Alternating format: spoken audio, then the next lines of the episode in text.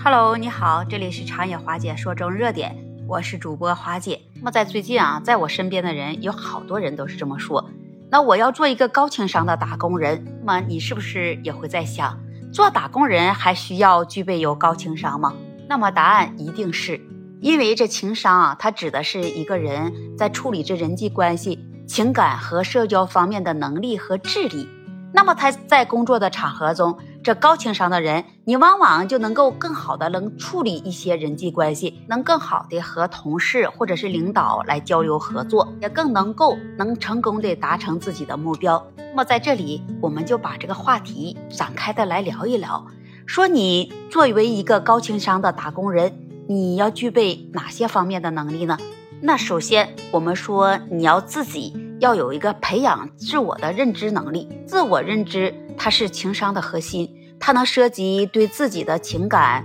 态度、意图、动机和价值观的认知。那对于一个打工人来说，自我认知能力可以帮助他们能更好的理解自己的职业愿望和目标，也能了解自己的强项和弱点，也会知道自己所处在工作场所中的角色和责任。要提高自我认知能力。你可以通过反思、沉思和自我评估来了解自己的内心世界。那么在工作中，你可以主动向同事和领导来寻求反馈，来了解自己的表现和改进空间。你这种做法，你可以能帮助你自己能更好的理解自己，还能更好的来应对工作中的挑战，来发展自己的情绪管理能力。这情绪管理。它指的就是一个人在面对挑战和压力的时候，如何来调节和控制自己的情绪。那么，在工作的场所中，这情绪管理能力对于一个打工人来说，那是尤为重要。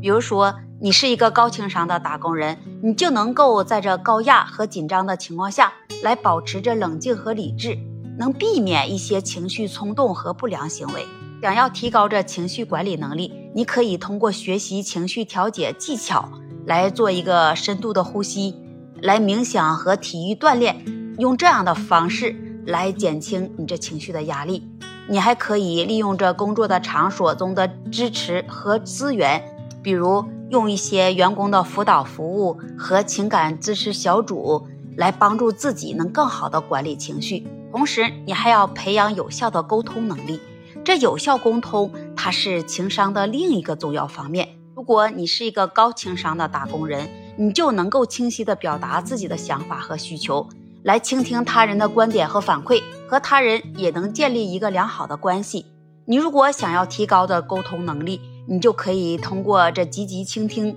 尊重他人、注意语气和肢体语言。等这样的方式来提高你自己的沟通技巧，你还可以参加一些培训的课程和工作坊，来学习专业的沟通技巧和技能。如果你想做一个高情商的打工人，你还需要具备解决问题能力，能够在面对各种挑战问题时，能迅速的分析这问题的本质，找到解决方案，并且能实现目标。也要具备良好的团队合作能力。能够有效的与团队成员来协作，完成任务和项目。如果你想做高情商的打工人，那就需要你要有一个自我的意识，了解你自己的优点和缺点。那么，如果你想做一个高情商的打工人，还需要具备有着适应性和灵活性，能够在快速变化的环境中灵活应对，并且能够快速的适应新的工作环境和工作要求。